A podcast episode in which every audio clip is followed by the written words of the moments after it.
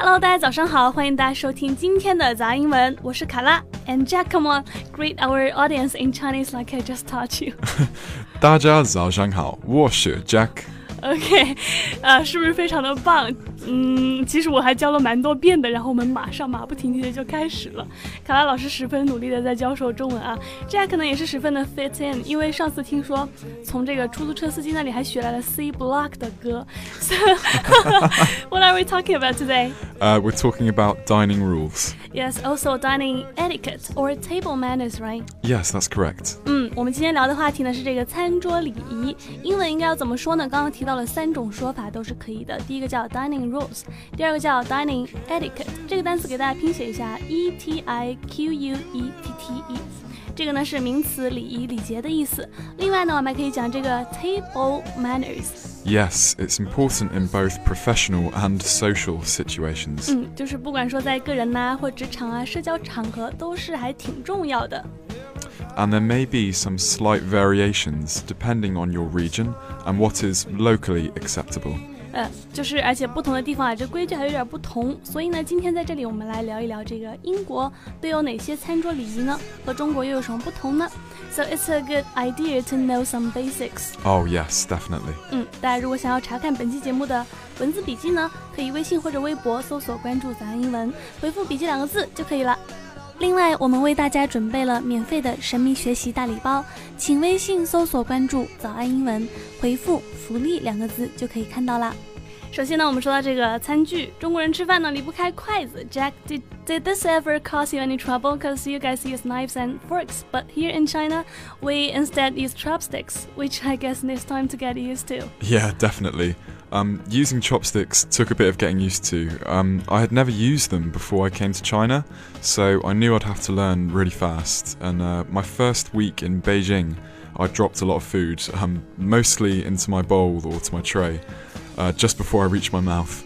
Um, as I love to eat, this was obviously really annoying, and uh, the new tastes and flavours were, were so good that it was uh, a little infuriating to say the least. I can understand you. Yeah, but um, after I've spent uh, some time here, I can now pick up peanuts with uh, the chopsticks, and that's even after a few drinks. So I'm very pleased. Congrats！ Thank you. 果然不出我所料啊，Jack 说来中国之前呢都没有碰过筷子，所以呃刚来北京第一周的时候啊，就是经常食物马上就要到嘴边的时候，然后就掉了。对于吃货来说，这个的确会有点来火啊，你们自行脑补一下。但是呢，现在 Jack 已经熟练到，即使在微醺的情况下，都能用筷子来夹花生了。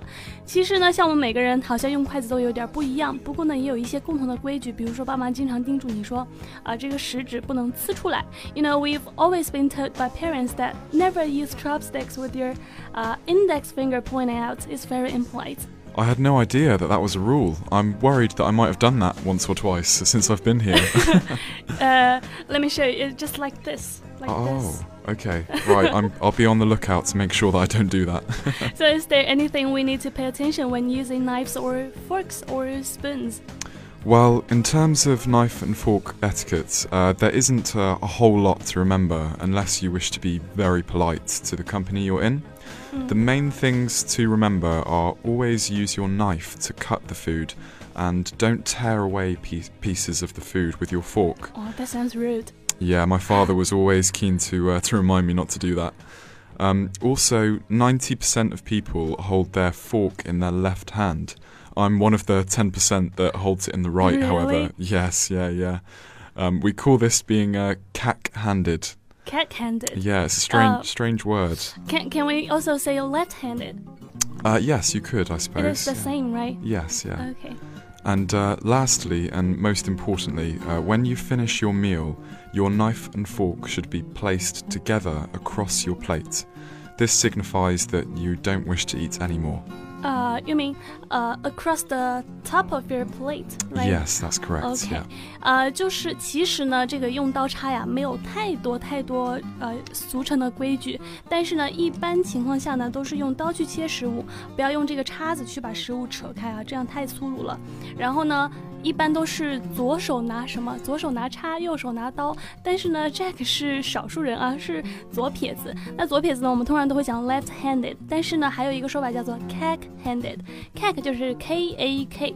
呃，最后呢，就是当你吃完了之后啊，就把这个刀和叉一起放在这个碟子上面，就意味着说，嗯，我不要再吃了。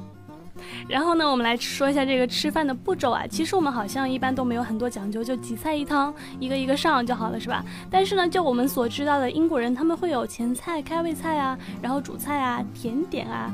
You usually have an appetizer, a main dish, and a dessert. Is it always so, or it only happens during some formal dinner parties? Uh, well, it's it's not always so. Um, it's usually that you follow a three-course rule when you're having a, a more of a sort of formal meal, um, or if you're hosting people to what we call a sit-down meal. Um, most normal meals will just skip the appetizer or starter, as it's usually called, and just have a main course and a dessert. Um, one of my favourite three course meals to have uh, if I invite people over to my home to cook is garlic bread to begin, uh, pasta dish for mains, and usually ice cream to, to finish with. OK，其实呢，除非是那种比较呃 刚刚那段话的意思啊，就是说，如果是那种比较正式的，大家好好坐下来吃一顿饭，这种时候呢，就会有三部曲。但是呢，其实并不是每一顿饭都非得包括这三步。通常我们会跳过前菜。这里补一句啊，前菜除了可以讲 appetizer，还可以叫做 starter。然后呢，Jack 给我们推荐了一个他最喜欢的搭配啊，这个前菜呢，garlic bread，right？呃，是这个蒜蓉面包。然后呢，还有这个主菜叫 pasta。意面，然后呢，这个甜点是 ice cream 冰淇淋。好，Jack, if you come to a new place and totally have no idea about their dining etiquette, as no one ever taught you, how will you deal with it? Well, that was my situation when I first came to China. so um, I just paid attention to the host and the hostesses uh, and just tried to take cues from them, really. You had a hard time, right? yeah, yeah. It was. Uh, I was just trying to be uh, conscious not to offend anybody or look rude, really. 其实 Jack 还是非常零饭的啊，零饭。灵饭。Yeah, it's the way 长沙 people say smart or clever. Yeah，有的时候呢，像你毫无准备的去到一个新的地方，完全不知道人家这个餐桌规矩是什么。那么 Jack 说，刚开始来中国的时候就是这种感受。那他给的建议呢，就说你可以观察这个东道主，就是本地人，观察他们是怎么做的，然后照学，take keys from somebody. How do you explain it in English? Well, it's basically when you use somebody else's behavior or reactions as a guide to your own reactions and behavior. It's basically just uh, copying someone. OK，大家可以当做这个固定短语来记下来，就是把某人的行为或者反应作为自己的参照或者模仿，也就是依样画葫芦嘛。For example, if you don't know which spoons to use at the dinner table, just take your cue from me. 嗯，就是说，如果说待会儿吃饭的时候啊，你不知道要怎么用，要用哪个勺子，你就看我，跟我学就好了。However, we also have a lot in common. 没错，虽然说有些不同呢，但是不管在中国还是英国，这个餐桌礼仪里面还是有很多共同点的。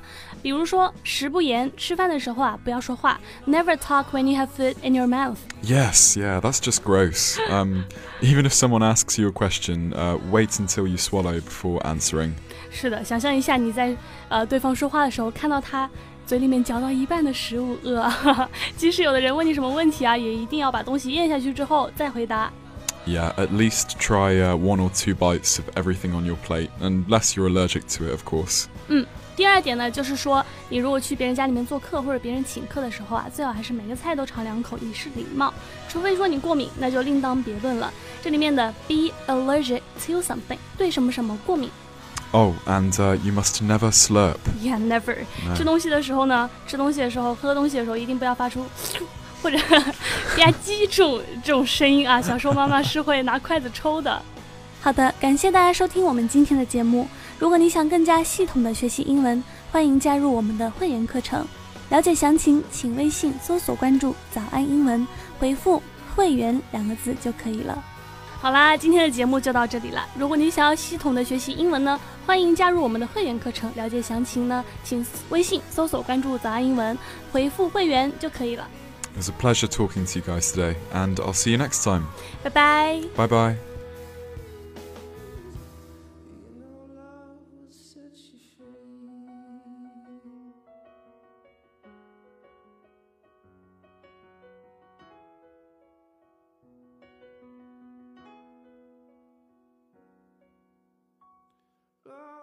such you.